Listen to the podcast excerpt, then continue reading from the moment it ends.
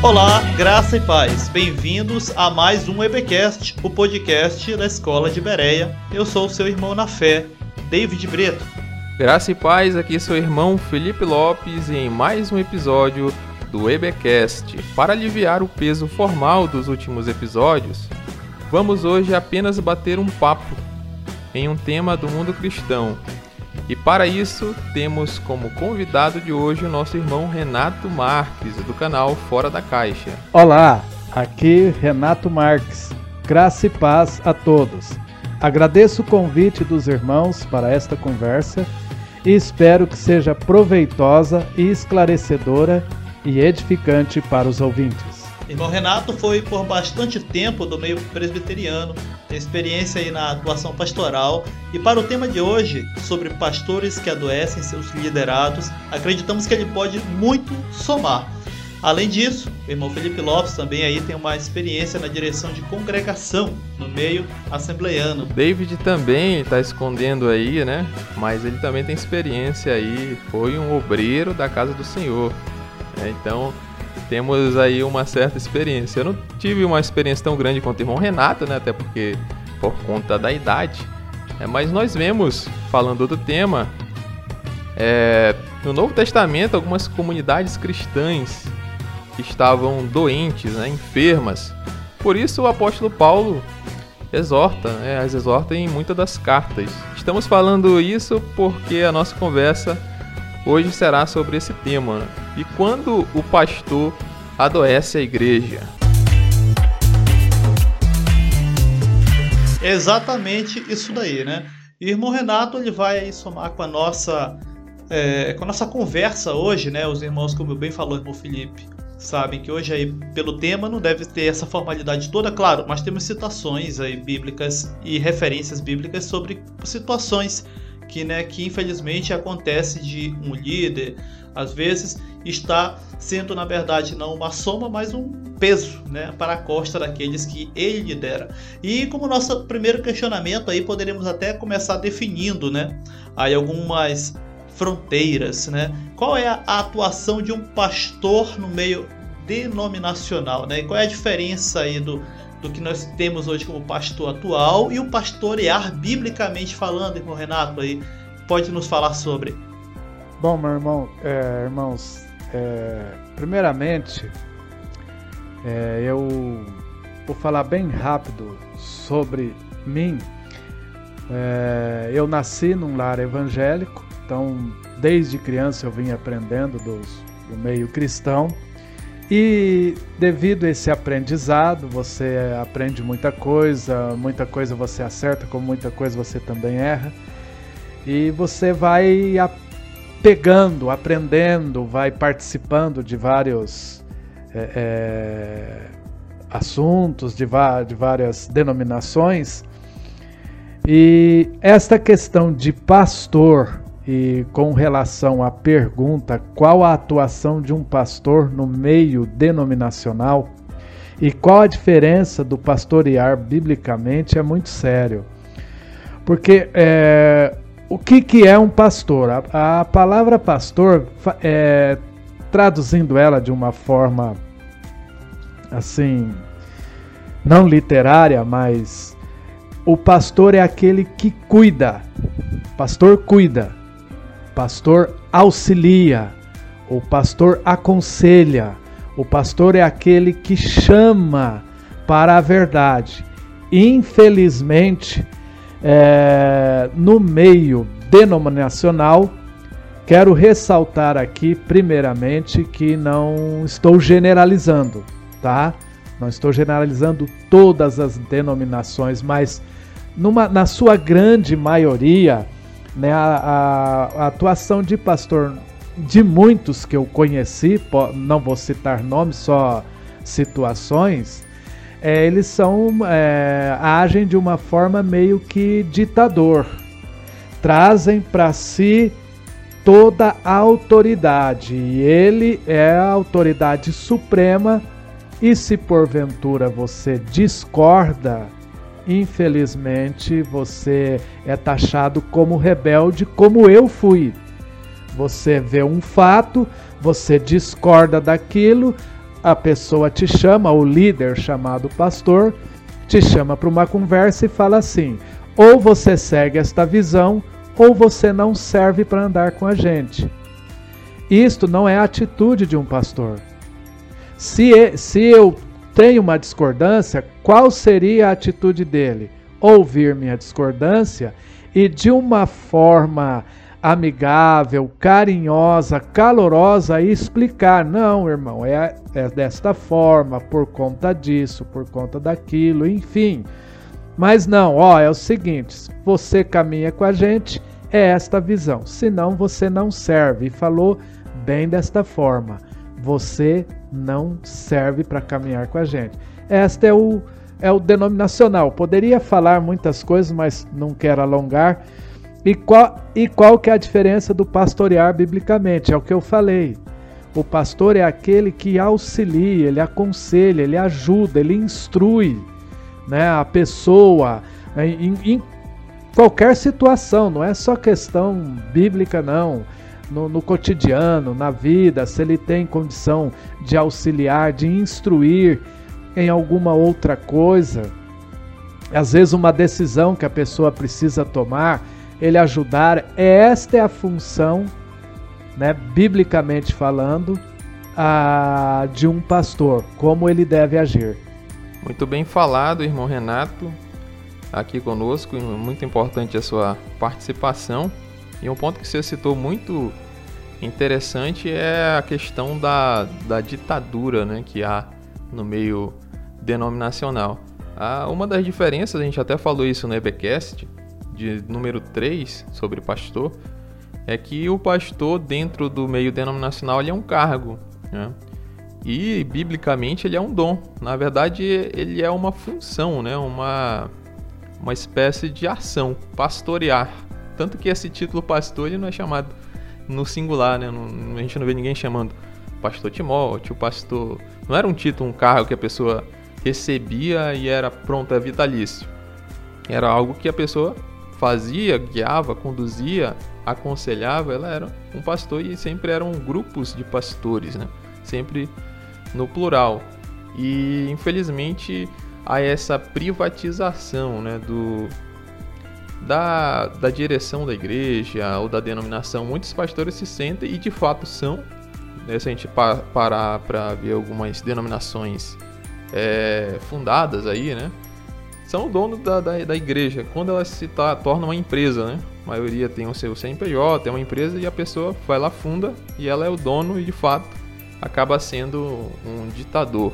Quando o pastor bíblico ele não é, ele é apenas uma ovelha que está ali para auxiliar né? e está ali sempre contribuindo e não só mandando, sempre servindo né? e não é, sendo um ditador.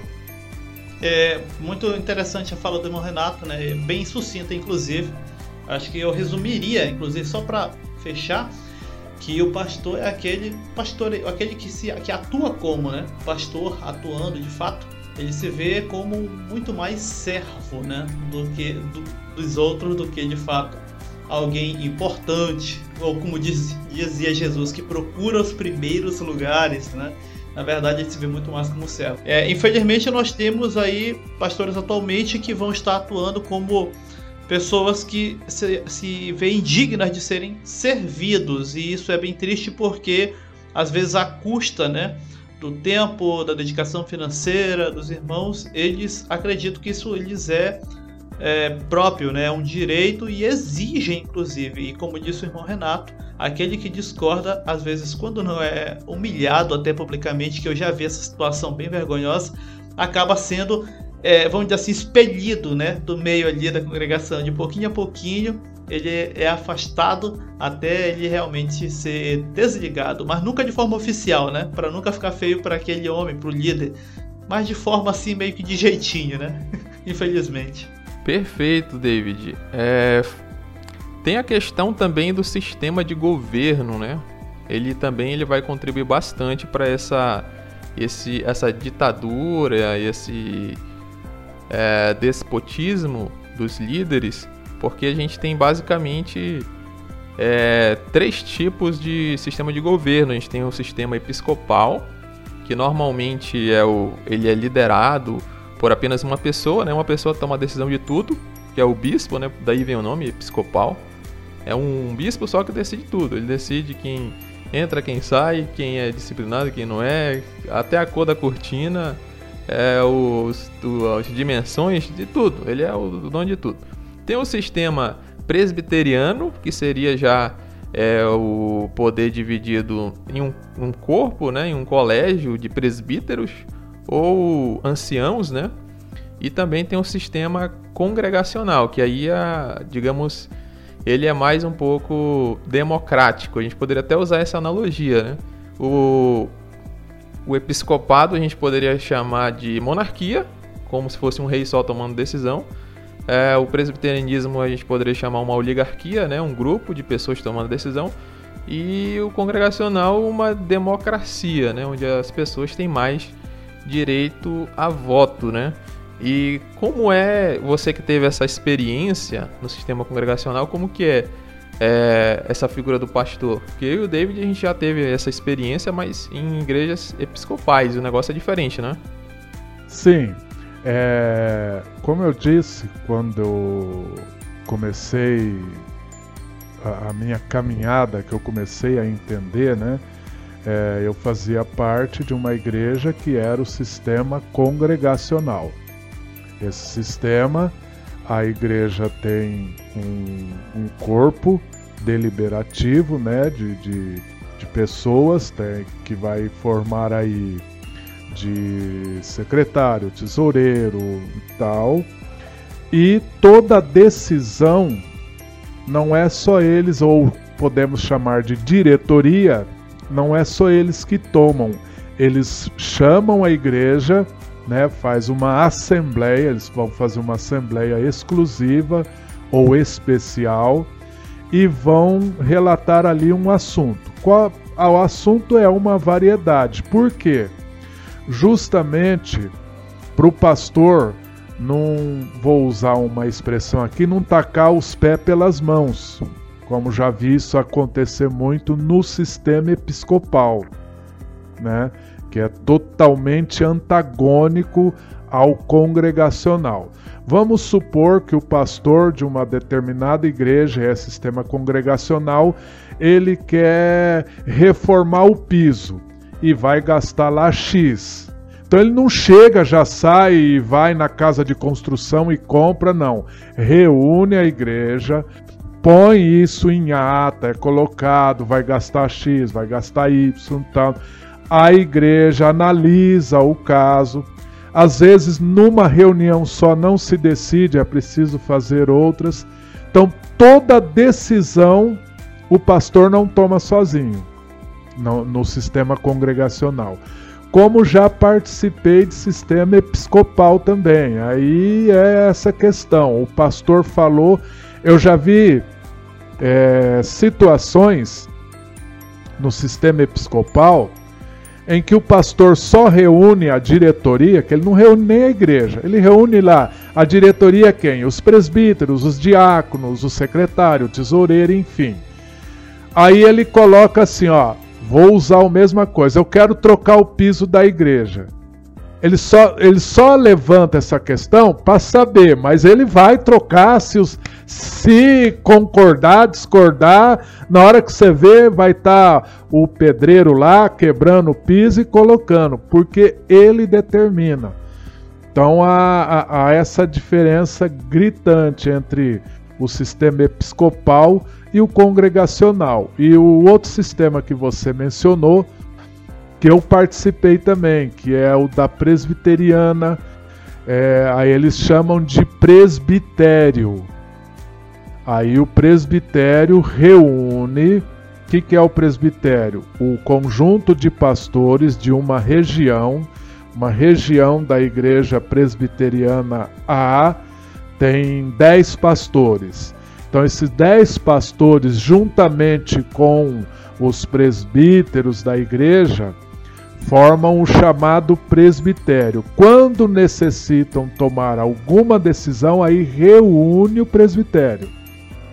É quase igual o episcopal, mas assim de uma forma um pouco diferente, mas reúne Aí nesse presbitério tem o pastor presidente, tem o vice-presidente, tem o secretário.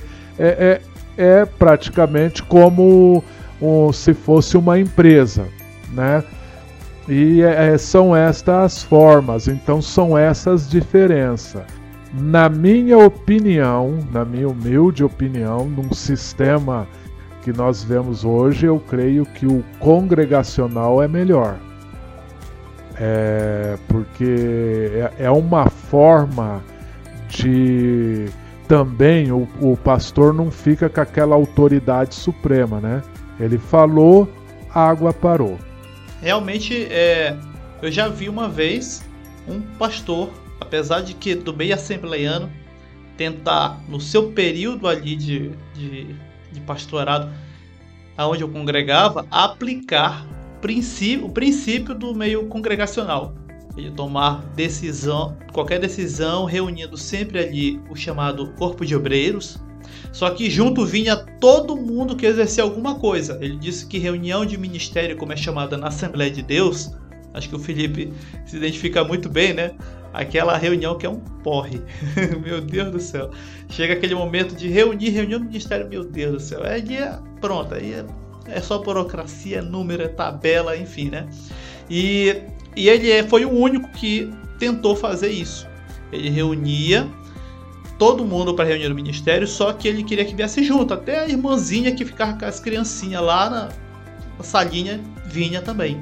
E todo mundo era perguntado, mas ele fazia isso e fugindo ao modelo que aqui no caso meio assembleiano aplica, né, que é o episcopal, que é o, aquele modelo que a gente já conhece que o, o, irmão, o próprio irmão Renato citou. Eu, eu tô falando e não é algo assim inventado. Parece assim um estereótipo porque parece que todo mundo fala igual. Irmão, eu vou usar o exemplo do piso aí do irmão Renato, né? Nós vamos trocar o piso da igreja. Amém ou não amém? Aí os irmãos já sabem que não adianta dizer não, né? Só diz assim, amém. é assim. E o David, é, eu já presenciei com essa questão do pastor tomar decisão por si só e não e, e não chamar nem obreiro. Ele, ele vai tomar decisão. É, da cidade que eu vim, aconteceu um fato lá do pastor fazer isso. E ele queria mudar a igreja de lugar, terreno. Eu sei que ele arrumou uma dívida do tamanho de um bonde e isso ele fez assim, a hora que o povo fez, ele já tinha comprado, ele já tinha feito a troca, ele já tinha feito tudo. Já tinha assinado. E aí? Foi um Deus nos acuda, porque aí o que, que a igreja teve que fazer? Teve que se reunir, teve que fazer as chamadas campanhas, vender feijoada, vender galinhada, vender e sair vendendo, porque era ele ele ele comprou, é, havia um na cidade lá que eu vi um, uma uma empresa de selecionar café e era muito grande. Tinha uns galpões grandes, é, salas, é enorme. E ele trocou isso, a igreja era no centro, ele trocou, né, ele deu o, o terreno, o prédio da igreja no centro da cidade, que valia muito, e trocou ainda tinha que voltar dinheiro. Aí você tem, você está pegando um ambiente, você tem que ajeitar o ambiente para fazer culto. Aí você tem que pagar a diferença. Olha, eu sei que deu um problema sério, quase que é o nome da igreja vai para o negativo, porque a denominação ela tem um CNPJ, né? Então usou o CNPJ, mas alguém é responsável pelo CNPJ. E foi algo assim que eu que eu fiquei vendo, falei, ó, esse é o problema, né? O cara que é igual você mencionou. Vamos trocar o piso? Amém, amém. Quem concorda, amém. Quem não concorda, diz amém. É bem isso. Engraçado David falando a respeito do pastor que tentar, tentou ir fazer algo mais democrático, né? Porque a gente sabe que esse sistema ele é notadamente, vamos dizer, autoritário. Né? Hoje a gente não aceitaria uma monarquia no Brasil, por exemplo. Nem constitucional, né? Tem diferença de constitucional para para aquela mais absolutista. Né? Absolutista. Né? Isso. Mas é, é aceito isso no meio da igreja, né? A pessoa contribui e não tem nenhum tipo de. É, como é que eu posso dizer? Um tipo de. Um retorno, né? Não, é, é tipo uma contabilidade, cara. É, prestação de contas. Prestação de contas, exatamente. Prestação de contas é com o dinheiro, né? E, e quando o, Renato falou, dinheiro é algo muito importante, né? É algo muito sério. E o que a gente mais vê em igreja Assembleia de Deus, a gente está falando porque a gente foi, né? Da Assembleia de Deus. Essa irresponsabilidade no meio. É em gastar o dinheiro que não é da. Às vezes não pode, né? Eu fui pastoreado por um pastor que tinha essa consciência, né? De, de contas, de pagar, né? De, de não ser responsável, de não construir um templo gigantesco para colocar é, na conta dos irmãos, mas eu, eu, conheci também alguns que não tiveram essa essa essa pena, né, dos irmãos. Eles simplesmente colocaram na cabeça dele é o projeto, é a visão de Deus, é isso que Deus quer. E vai lá, se endivida e faz aquele templo gigantesco, às vezes nem tem pessoas para colocar lá, né? Já, já pensa com esse viés expansionista, às vezes acomoda os irmãos ali, fica cheio um, um culto ou outro no ano, aí ele fica usando isso como desculpa, né? a gente tem que ampliar. Eu sei que alguns irmãos eles vão se identificar muito, né, com isso, né? É, é muito comum, principalmente no meio assembleiano. E é o jeito que o povo gosta, infelizmente, né? É, pessoas que tentam mudar isso ou diferenciar, elas acabam sendo engolidas pelo sistema, né? principalmente assembleiano. A gente sabe que é assim que é e pronto. É essa é a visão. Como o irmão Renato diz, ou você aceita ou, né, vai procurar outra igreja que aqui a nossa visão é assim, né? Ô, oh, Felipe, você mencionou algo aí que eu vou pegar o gancho do que você mencionou e que eu ouço muito. Deus me deu a visão. E quando a pessoa fala isso, como é que você contesta? Foi Deus que mandou, irmão. Aí, que é a mesma coisa que aconteceu do caso anterior que eu contei. Não, Deus mandou, Deus me revelou, Deus mostrou, Deus me falou. Eu senti aquele negócio do eu senti de Deus. Aí o cara arruma uma dívida, contrai uma dívida enorme e quem se é responsável pela dívida? Toda a congregação, porque toda a congregação ela tem um corpo, mesmo que ela tem CNPJ, ela é uma é, como nós trabalhamos uma vez num, numa entidade filantrópica o, e nós registramos essa entidade depois que eu fiquei sabendo, para se registrar em cartório, inclusive igreja, tem que colocar lá que é uma entidade filantrópica sem fins lucrativos, né? Então quer dizer, ela, ela vai trabalhar de uma forma, mas não vai ter fazer o que ela faz não, não gera renda entre aspas, né? E aí a pessoa vem com esse argumento que você falou, Deus mostrou, Deus me mostrou, senti de Deus, é a... E aí, depois dá errado, vai pôr a culpa em quem? Em Deus? Não. É, é, né, ou como nós vemos muitos aí, né? Os irmãos estão sem fé, os irmãos não estão tendo fé. Eu, a pessoa sempre vai arrumar um argumento, né? Se surgir um problema, ela arruma um argumento ali para para tentar amenizar a situação, mas aí depois, meu irmão, é só a misericórdia de Deus mesmo. Eu sempre digo que as, as denominações são entidades sem fins lucrativos que mais lucram, né? a gente for pegar o lucro de todas, acabaria com a fome do país, né? Isso, assim, tranquilo, sem pesar para ninguém, é só o troco, né? Tem até estudo sobre isso, né, David? Exatamente. Isso faz a gente questionar é, um dos nossos pontos aí, né? Até onde é que vai então é a autoridade né, de um pastor?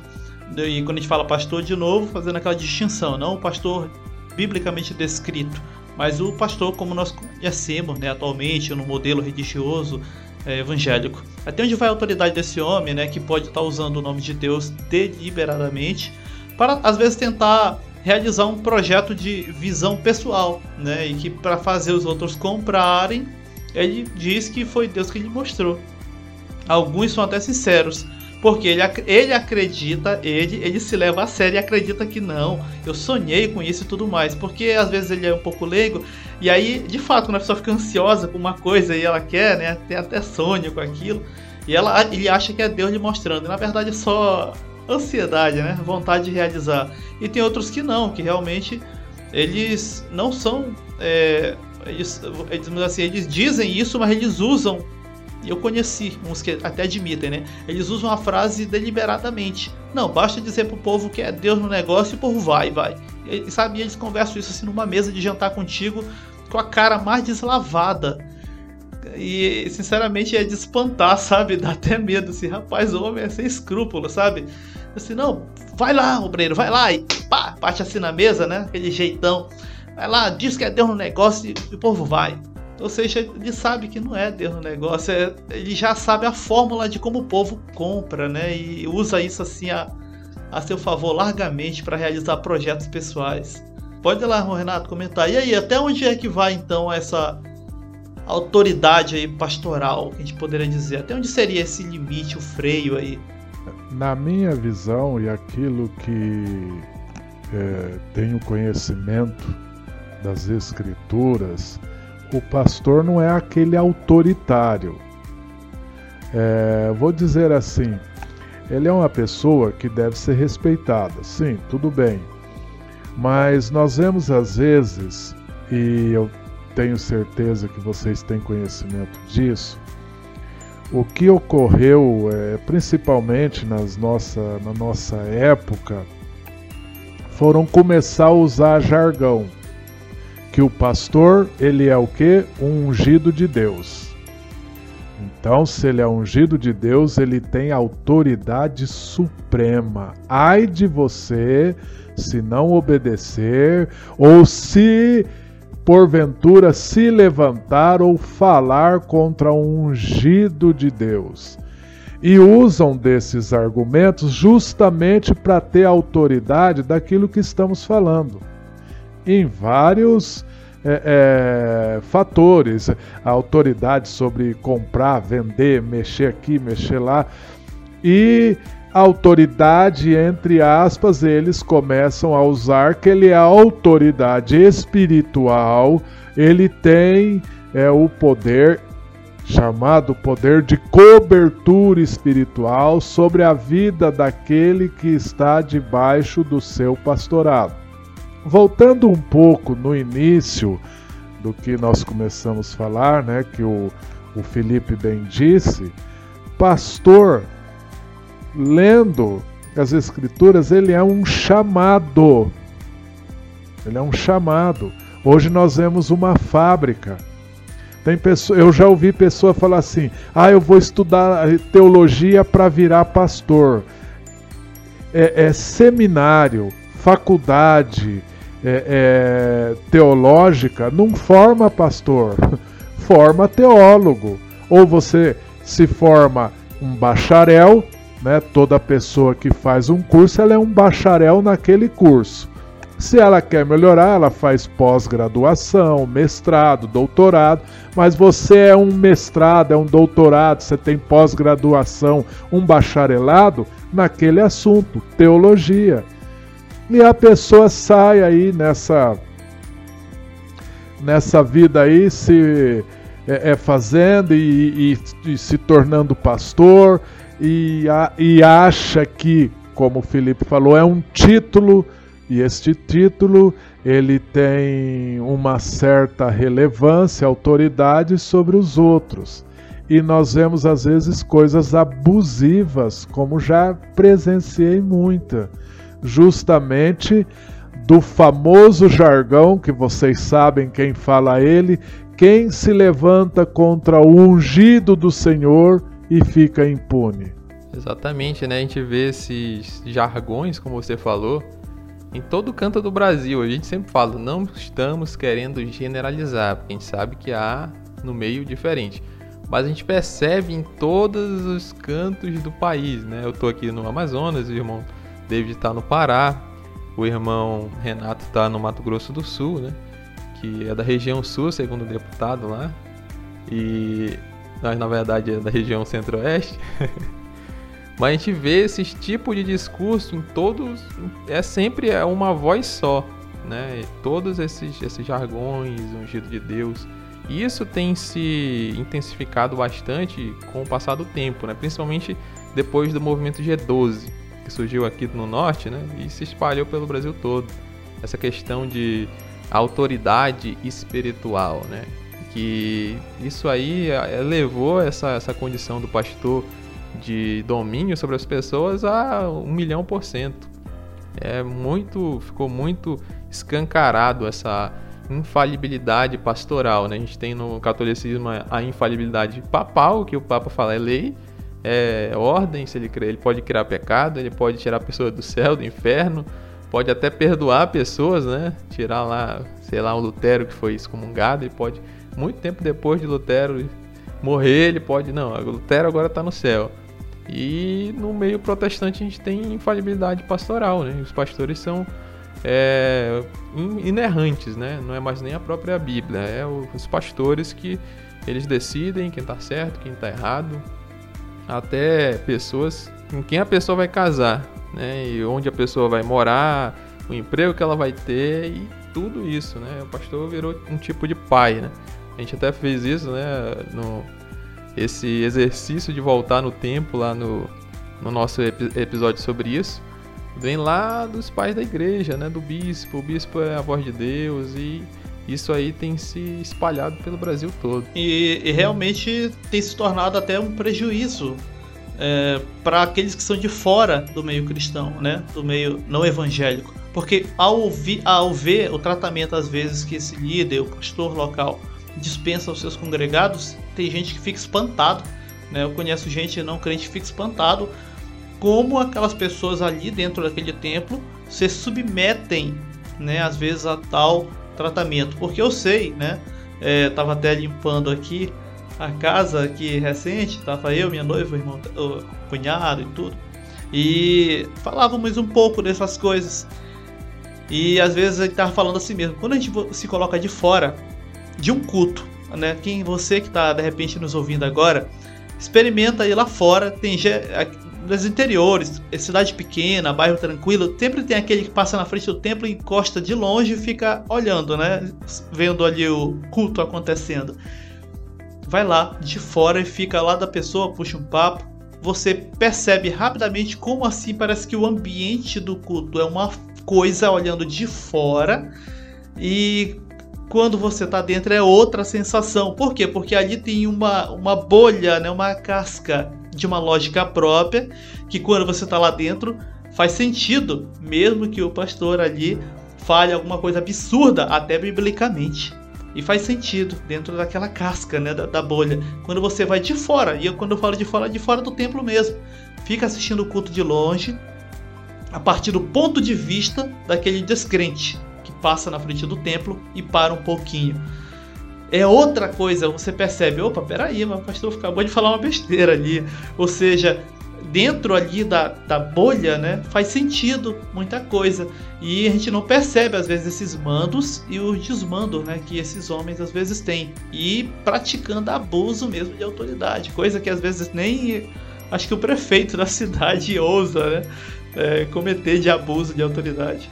Exatamente, né, David? É a gente, como tu falou, se a gente olhar por fora, como eu falei antes também, é, trazendo para outros exemplos, né? Questão de monarquia, é, a questão da ditadura, as pessoas elas reprimem esse tipo de sentimento, mas quando se fala de, de dentro, elas não aceitam, por exemplo, que o professor fale assim, que às vezes até o próprio pai. Tem pessoas que têm mais reverência ao pastor do que ao próprio pai sanguíneo, né? E patrão, não agu aguenta abuso de patrão, mas o pastor faz ele trabalhar ali 10 é, horas por dia tranquilo, né? sorrindo e dizendo que tá, é para obra de Deus e é isso. Mas como que a gente poderia, irmão Renato, é, identificar esses pastores abusivos né, e sair dessa independência emocional que eles causam? É, eu vou relatar dois casos. O primeiro foi o meu, é, justamente porque quando você. O que, que, que eu vejo dentro de algumas denominações e, e abuso, vamos chamar aí abuso de autoridade? No caso, estamos falando de pastor. Quando você começa a ler como eu fiz um curso de teologia, eu fiz um curso básico, depois eu fiz é, é, mais um, aí eu fiz o curso do, do, do Held também, está terminando. Enfim, então você vai agregando conhecimentos, você começa a, a, a, a questionar. Quando você começa a questionar, eles usam. Tem muito pastor que tem assim um certo conhecimento, por assim dizer, na área da psicologia. Ele não é um psicólogo, mas ele ele entende um pouco, ele domina um pouco.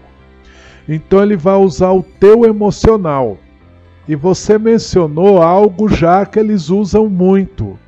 Você vai deixar de fazer para a obra de Deus? Tipo assim, se você não fizer, meu irmão, você está na mão de Deus. Deus vai. É tipo, Deus vai pesar a mão. Né? Aí poderíamos falar até, acho que até foge do assunto, né? Poderíamos falar até da questão da, de dízimo e oferta. Se não levar o dízimo, se você dizimar, tua vida vai do, do bom para o melhor. Mas se você não dizimar, o Satanás entra na tua casa e pinta e borda. É a mesma coisa você discordar de um pastor. Você discordou, você está na mão de Deus, que aí nós voltamos naquela chamada, um, que é chamado ungido né, de Deus, e eles usam esse emocional. Eles vão trabalhar, eles vão trabalhar na questão de que ele é uma autoridade constituída por Deus. Se você está é, se levantando contra ele, você está se levantando contra uma autoridade constituída por Deus. Aí eles vão pegar até texto lá do Velho Testamento, quando Moisés, o caso de Miriam e Arão, que Miriam ficou leprosa por causa de discordar de umas coisas de Moisés. Aí eles usam, tá vendo o que Deus fez? Eles sempre vão. Aí a pessoa que é leiga, que não, não fica com medo, porque ela tem medo de Deus pesar a mão nela. E ela esquece que está no tempo da graça, ela não está na, na. E eles fazem isso. Aconteceu um fato aqui onde eu moro, há uns tempos atrás, eu e minha esposa estava reunindo com um grupo de pessoas na casa de uma de um casal. Eles queriam e ficaram sabendo, né? E me chamaram. Aí comecei a dar estudos para ele. A gente fazia algo, um culto na casa bem, bem, posso dizer assim, bem light. Chegava lá, uma oração, eu pegava o violão, uns dois, três cânticos e dava o estudo, terminava, orava encerrando, amém, ponto. Neste grupo estava indo um casalzinho é, é, de namorados. E o que aconteceu? Eles me chamaram e contaram uma história. O que, que aconteceu? O casal de namorados se relacionaram antes né, no namoro. Conclusão: a menina ficou grávida, porém eles pertencem a uma igreja aqui. O que, que o pastor fez com eles quando ficou sabendo né, que eles chegaram no pastor e contaram? O pastor, o episódio, ó, pastor tá assim, tá assado. Ela ficou grávida, mas nós vamos casar. O pastor, num culto, chamou eles lá na frente, no chamado púlpito, alguns usam a tribuna, e fizeram eles confessar diante de toda a igreja o, peca o chamado pecado. E eles tiveram que falar o que fizeram. A hora que terminou, o pastor falou assim: ó, de hoje em diante, vocês é, vão ficar no banco, não vão poder tomar ceia, não vai poder isso, não vai poder aquilo, não vai poder aquilo outro. E eles queriam casar. Eles foram no cartório, fiz, levaram todos os documentos. Para finalizar, o que, que aconteceu? O pastor não quis fazer o casamento deles, porque eles estavam em grande pecado. O pastor ia orar primeiro para ver se Deus tocava no coração dele para ele fazer o casamento. O que, que eles me chamaram para mim fazer o casamento? Oh, irmão, você não faz o nosso casamento, você abençoa, você abençoa. Olha o que eles falaram. Você abençoa a gente? Eu falei, irmãos, eu não abençoo ninguém, eu não tenho poder para abençoar ninguém. Mas como assim? Eu, não, nós podemos nos reunir sim. Eu vou lá, é, é, faço a parte litúrgica, mas vou orar pedindo que Deus abençoe a união de vocês. É Deus que vai abençoar. Eu não tenho poder para nada de te abençoar, de te amaldiçoar, de cobertura espiritual. Aí, aí eu aproveitei o gancho e entrei, né? Com isso. E o que, que você vê isso? Autoridade emocional. Você, eles ficaram mal, eles ficaram com medos ficaram com medo, pronto, pecamos contra Deus e agora? Dá a impressão, pela forma que o pastor agiu, é como se Deus não tivesse perdoado eles pelo erro que eles pediram, depois pediram perdão. Tanto é que se casaram, realizei o casamento deles, tudo. Já, a criança já nasceu, já, isso já faz alguns uns dois, três anos, né? Mas veja que situação é, é esse esse casal ficou?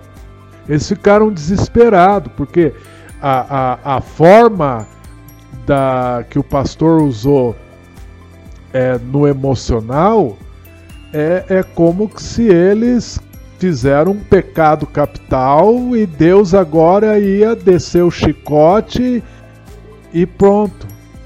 Então é isto que eles fazem mais uma vez ressaltando, inclusive o Felipe já falou, não estou generalizando, são casos que aconteceu, isso não quer dizer que acontece em todas, mas esses pastores é, que usam desse argumento, desse artifício, eles, eles arrebentam. Eu já conversei com pessoas emocionalmente totalmente ferida, justamente por esses abusos. Infelizmente, os chamados líderes abusivos, né, pastores abusivos, eles podem até serem identificados, mas é, podemos dizer que muitos irmãos não sabem nem como sair. Porque esses líderes, se tem uma coisa que eles são muito bons, é em criar uma dependência emocional deles né, no liderado e isso daí já é meio que de praxe. Ele chegou na congregação, se houve uma troca, ele já vem de outro local, ele procura logo criar essa dependência emocional. E não é naquele sentido de cuidar, não, né? De, de, de visitar, não é. É dependência mesmo de tudo que eles fizerem, os liderados. Tem que ter a aprovação dele, porque aí vai ser mais abençoado, mais próspero, né? Aí a benção, a benção vai ser transbordante. Sempre tem, né? Os jargões e é muito ruim, mesmo que a pessoa identifique que ela está debaixo da liderança de um líder, ela fica receosa, né? Vou, vou deixar de congregar, mas vamos dizer assim, vou trocar de congregação.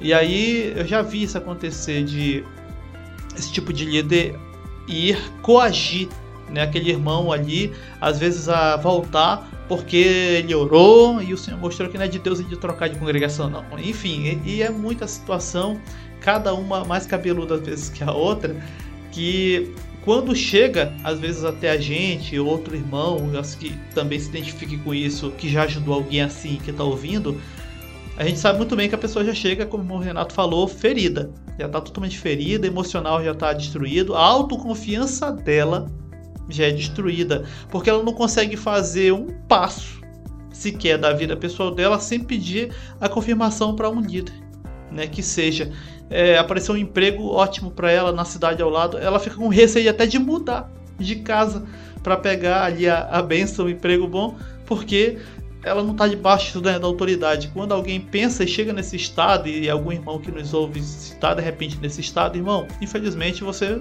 passou pela mão de alguém que não te pastoreou de verdade, né? Foi um, infelizmente uma pessoa abusiva, mas né, oramos para que Deus te, te restaure, te cure, porque realmente você precisa restabelecer aí a autoconfiança. A fé não tem como prosperar né, num ambiente, no emocional desse jeito. Precisa pelo menos a autoconfiança ser restaurada de novo. Inclusive, o David, que você mencionou aí, aconteceu com esse casal. Eles vieram depois, eu realizei o casamento, tudo, eles vieram perguntar para mim se teria problema deles irem para uma outra igreja, sair dessa. Eu falei, não, você vai em qual denominação você acha melhor. Ah, mas porque o pastor falou isso, falou aquilo, aí entrou no que você falou. O cara usa de um emocional para prender ali. Não, você tem que ficar aqui, porque se você sair, aí o que o pastor usou, se vocês saírem, eu não abençoo vocês. Então, e isso ficou na cabeça, quer dizer, se eu sair, a minha vida vai se enrolar porque o pastor não abençoou. Você entendeu? Outro fato que você usou aí, eu vi, isso eu presenciei. Um irmão que tem um, um ótimo salário, um excelente salário, queria construir uma casa. E na época ainda, ele tinha vindo de São Paulo, então o pastor de São Paulo que é, é, no caso, pastoreava ele, ele ligou para esse pastor em São Paulo na época para perguntar para o pastor, o pastor orar se era de Deus ele construir uma casa.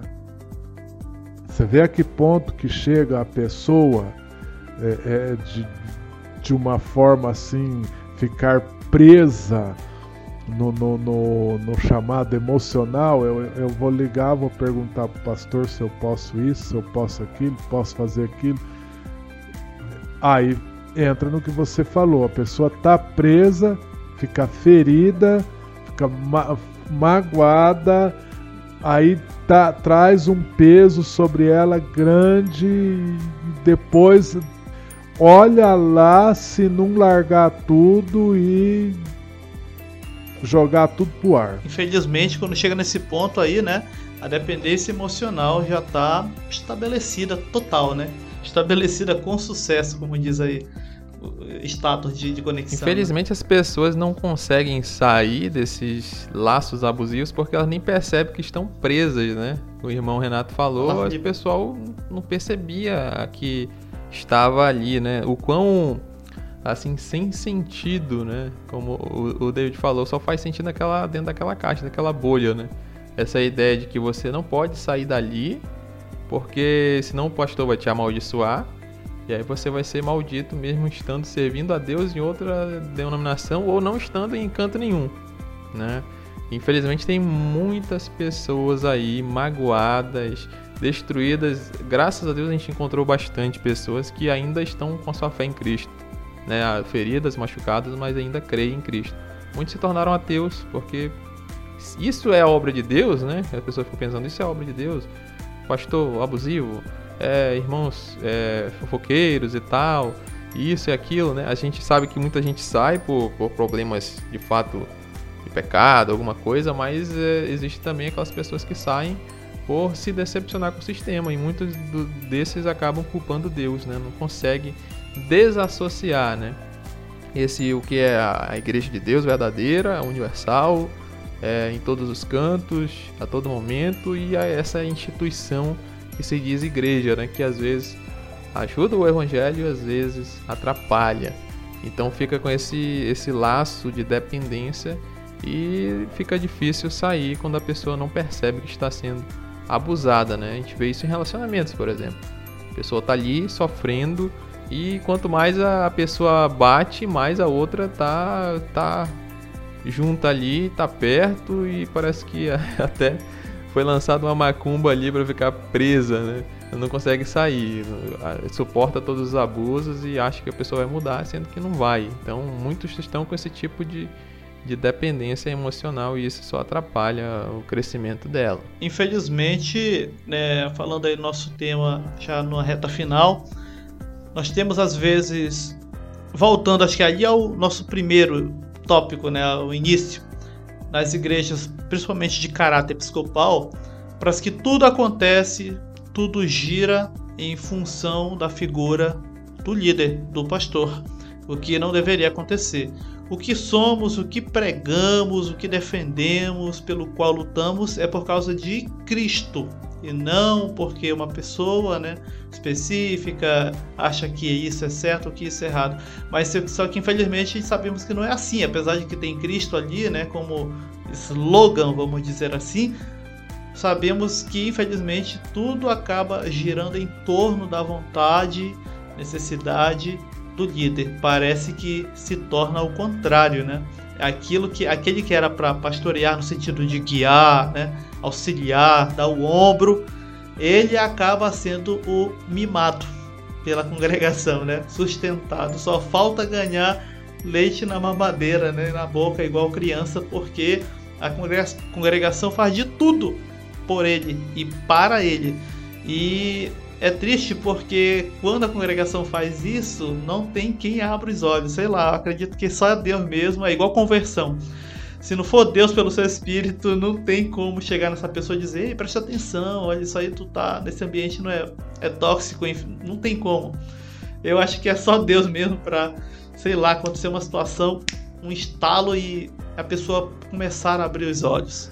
É, se nós poderíamos até usar o, o David um episódio aqui que aconteceu com Paulo. Mais ou menos sobre isso que estamos falando. Né, que o povo começou a questionar e Paulo escreve, fala, ó, que eu tô ouvindo aí, um é de Paulo, outro é de Cefas, outro é de Apolo. Para, para, que as pessoas, não, eu, eu sou de Paulo, eu, eu sigo né, o que Paulo está pregando, não, eu sigo o que Apolo, eu sigo o que Cefas está pregando. Não, um plantou, outro regou, outro colheu, e quem deu o crescimento foi o Espírito. Para com isso, irmãos. Tanto é que quando ele recomenda, ó, receba fulano, né? Tratem bem dele, façam. Por quê? Porque o, próprio povo estava entrando nessa que nós estamos falando. Ó, eu tô debaixo da autoridade de Paulo. Não, eu tô debaixo da autoridade de Apolo. Não, eu tô da, da autoridade de Pedro, de Sérgio. Não, não, não, para, para, para. E é, o, esta questão, é, para finalizar aí, do emocional, uma outra coisa que eu percebi dessa questão de abuso é que em algumas situações, tipo a pessoa quer sair da denominação por uma discordância, por um coisa lá, aí entre aspas lá lançado uma maldição. Você vai ver, não vai dar certo isso na tua vida, não vai dar certo aquilo. Em algumas pessoas, isso fica cravado na mente. A pessoa fica com aquilo. Aí tudo que ela vai fazer, ela faz com medo. Nossa, eu vou fazer isso, mas ele falou que vai dar problema, que não vai dar certo. Ela já faz, mas na sua mente aquilo já não vai dar certo, porque alguém lá atrás, né, usando dessa, desse abuso, dessa abuso emocional psicológico, já é, é, condicionou a pessoa, né? Porque em muitas coisas nós somos condicionados, condicionou a pessoa a pensar desta forma. Aí ele vai arrumar um emprego. Ah, mas eu não vou conseguir porque ele falou que não vai dar certo. Aí eu arrumo um emprego. Ah, mas não vou ficar muito tempo porque ele falou que Você entendeu? A pessoa vive com medo de tudo e de todos. Ele acaba sendo maldito por achar que está debaixo de maldição.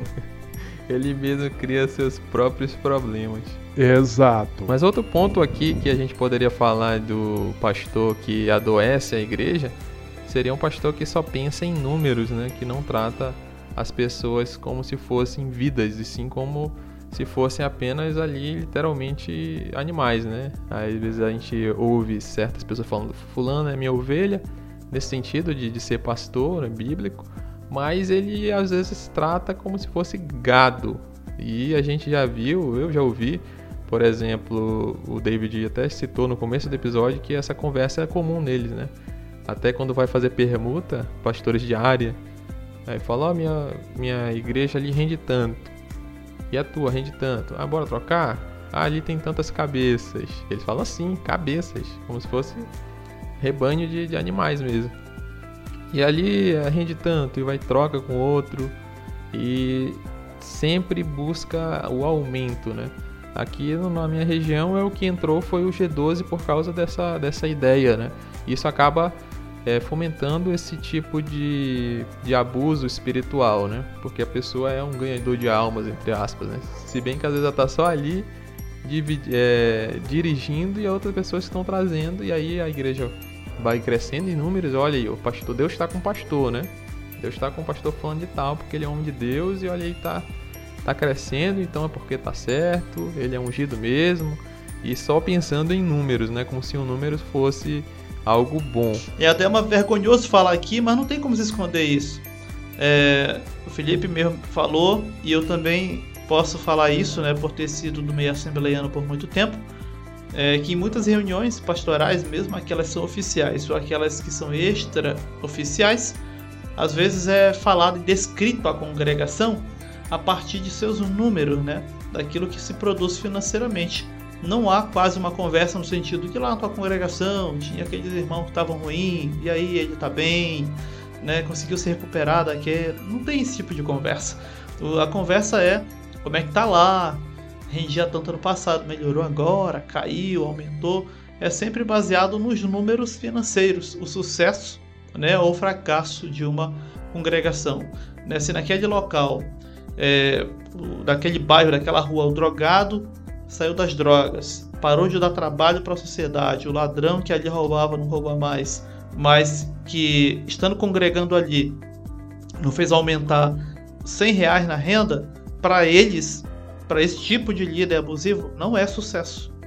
Né? Não é algo que avançou. E a gente sabe muito bem que uma vida nesse estado, se de fato conhecendo a Cristo, né, avançou muito. Outro ponto que a gente pode falar é na questão do, do tratamento diferenciado que muitos pastores recebem, né? É, principalmente a gente vê isso escancarado em caso de disciplina, é, como o, de, o, Renato falou, né?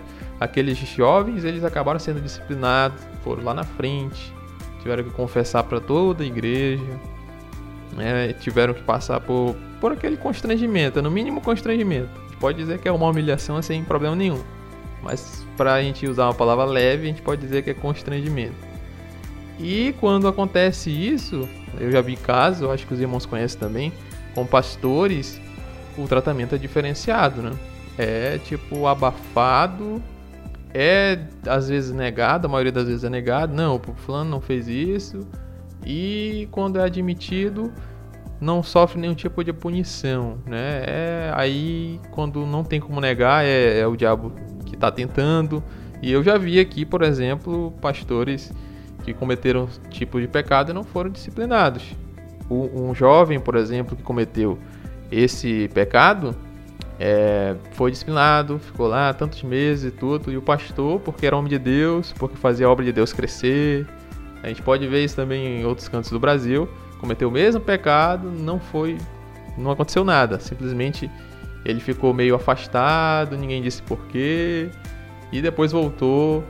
Né? A gente conhece esse tipo de caso, então sempre é um diferencial também. Isso acaba estimulando e, e contribuindo para o surgimento de uma cultura, né? dessa cultura que a gente está falando aqui, né? essa, essa cultura que cria pessoas é, autoritárias, narcisistas e tudo.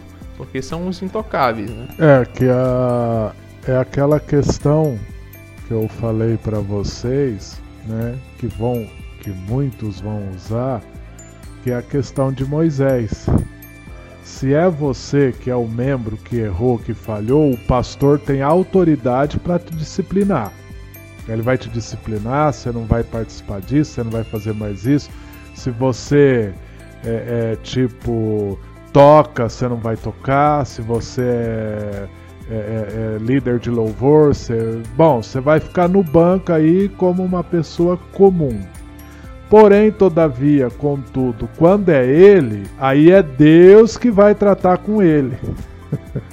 é, essa é a diferença. É Deus que vai tratar comigo, não é vocês.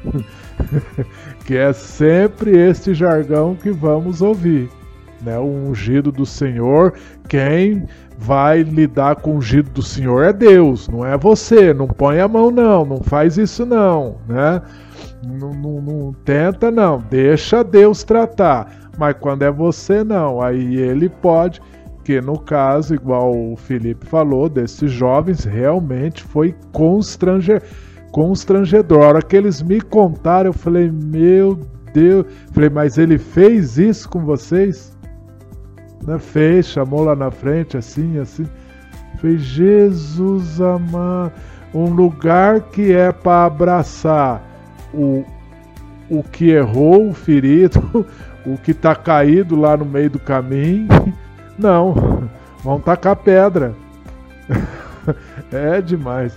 É, é, bem complicado, né, Renato? Porque nós temos até no meio deles mesmo, pastoral, é, a posição bem extremada em relação a isso. Parece que toda a organização, a estrutura é feita para beneficiar aquele que se tenta, vamos dizer assim, fugir da punição. Nós temos aí o caso de um pastor do meio pentecostal que veio a público, admitiu que estava com problemas, com vício em drogas, né? Fez aí a sua, vamos dizer assim, a sua confissão, mas que estava se cuidando, né, para sair dessa dependência e tudo.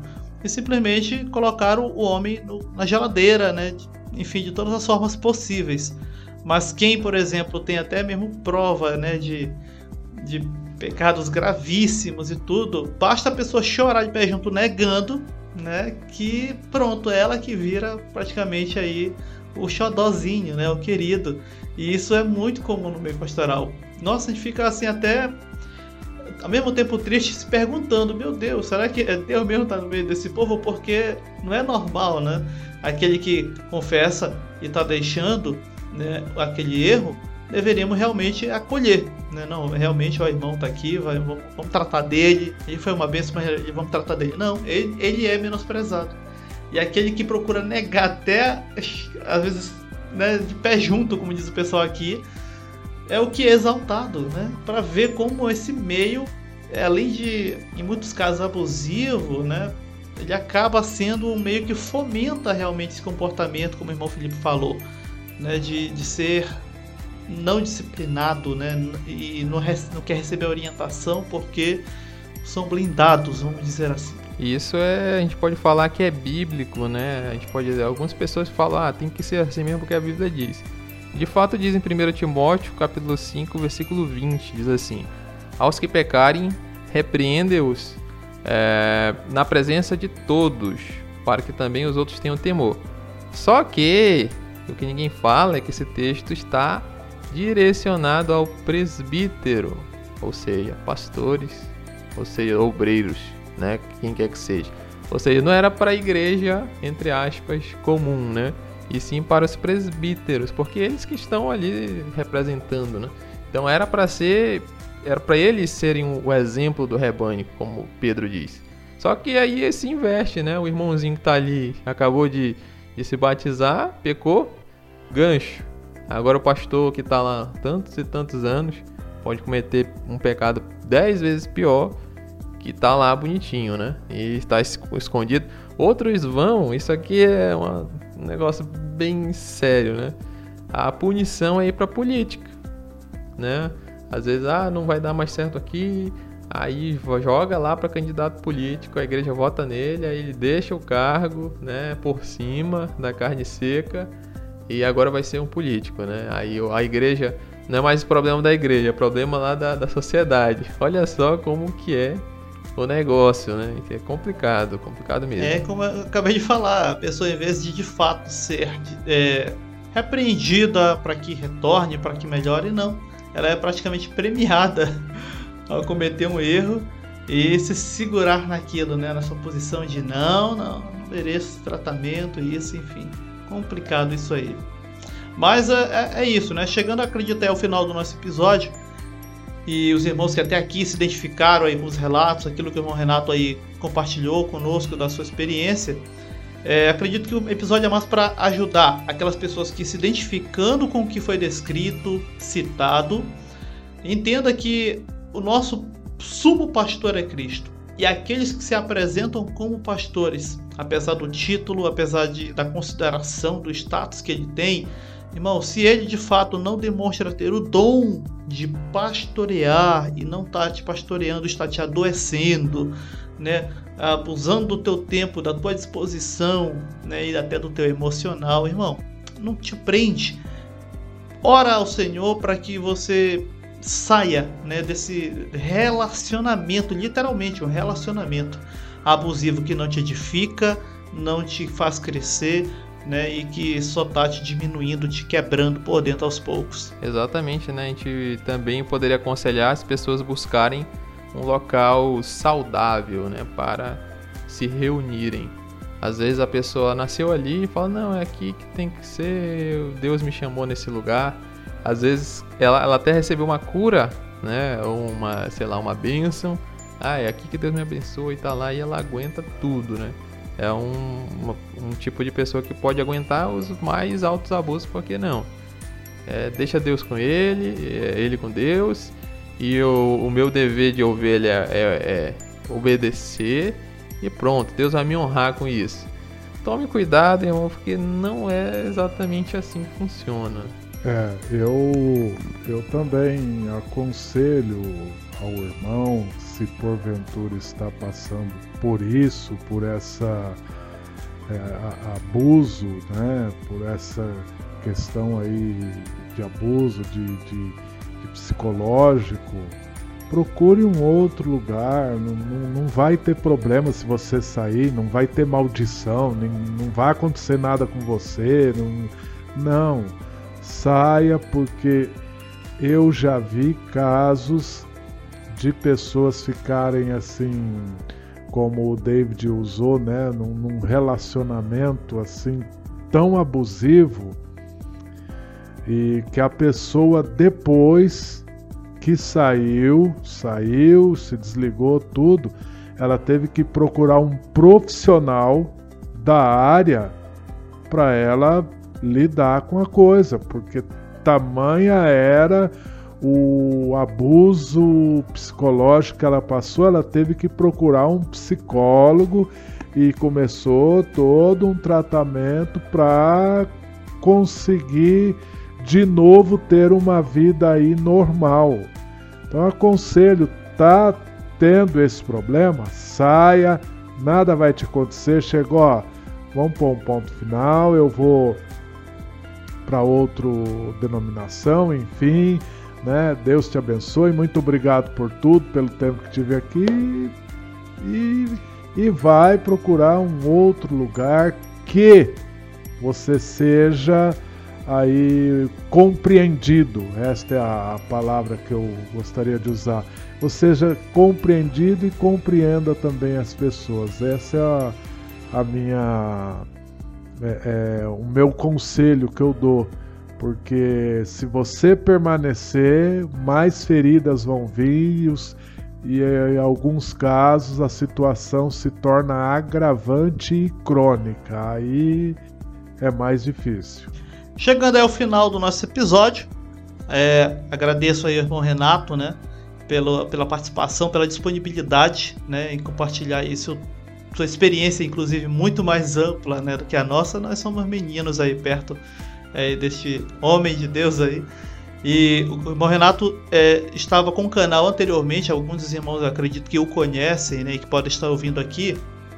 Né, infelizmente teve aí um imprevisto, o último canal dele acabou está, estando fora do ar, mas já temos um novo canal, inclusive o link vai estar na descrição desse episódio aqui, né? Só é, ou vou colocar no primeiro comentário fixado ou no, na descrição o canal Fora da Caixa do irmão Renato, que sempre ele está compartilhando né, meditações sobre as escrituras que são edificantes. Né? Os irmãos que estão aqui assistindo podem estar indo lá, se inscrevendo, o canal está recente, né? e acompanhando aí o irmão também aí para a edificação aí, vamos dizer assim, do, do corpo de Cristo como um todo. Amém. Eu agradeço, agradeço aí o Felipe, o David por terem me lançado esse convite, muito bom, é bom esse bate-papo, né, descontraído é, trazer as experiências né, do, da minha caminhada, né, e isso é muito bom. E que Deus continue nos abençoando é, a cada dia e nos é, é, fortalecendo, ensinando, trazendo discernimento, entendimento para podermos levar esta palavra da verdade, das, da, das escrituras, né? Que o que ando vendo ultimamente aí é, estão usando da palavra de Deus para benefício próprio e isto não é correto. Então nós somos contra isso e é isso que anunciamos no canal aí, canal Fora da Caixa.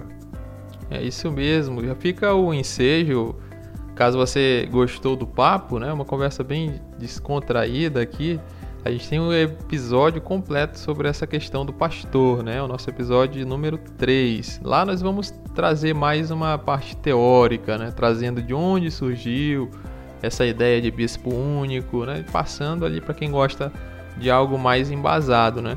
E falando já nesse, nesse é, pastor, né? Que pastoreia segundo a Bíblia, e falando dos canais parceiros, a gente falou do Harry, do canal Evangelho Underground, onde a gente se conheceu, né? E todos nós conhecemos ali. O irmão Renato, o irmão David. Nós estamos ali participando com vários irmãos. Então se inscreva também no canal do irmão Harry Alves.